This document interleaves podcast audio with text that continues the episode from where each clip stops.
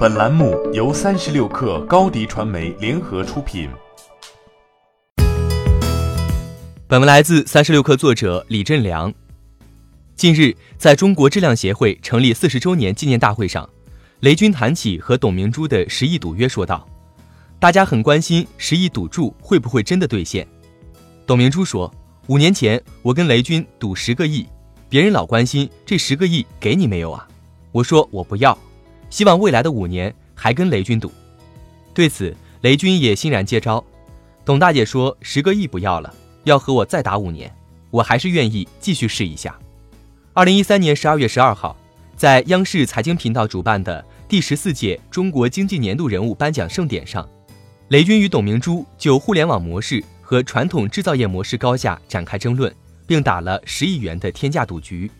雷军说，五年内小米营业额将超过格力，如果超过的话，希望董明珠能赔自己一元钱。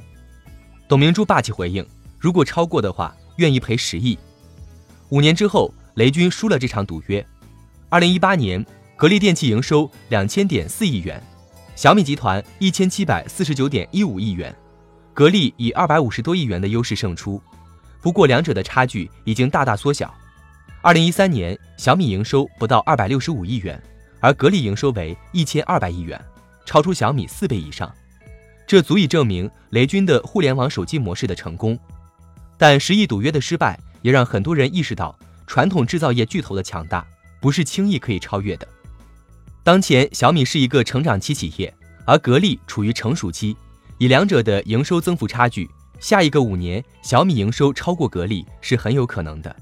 雷军早年曾大力鼓吹互联网模式造手机，小米借此在前期高速增长，仅用两年半的时间就做到了手机出货量中国第一、全球第三，并带动了产业的革命性变化。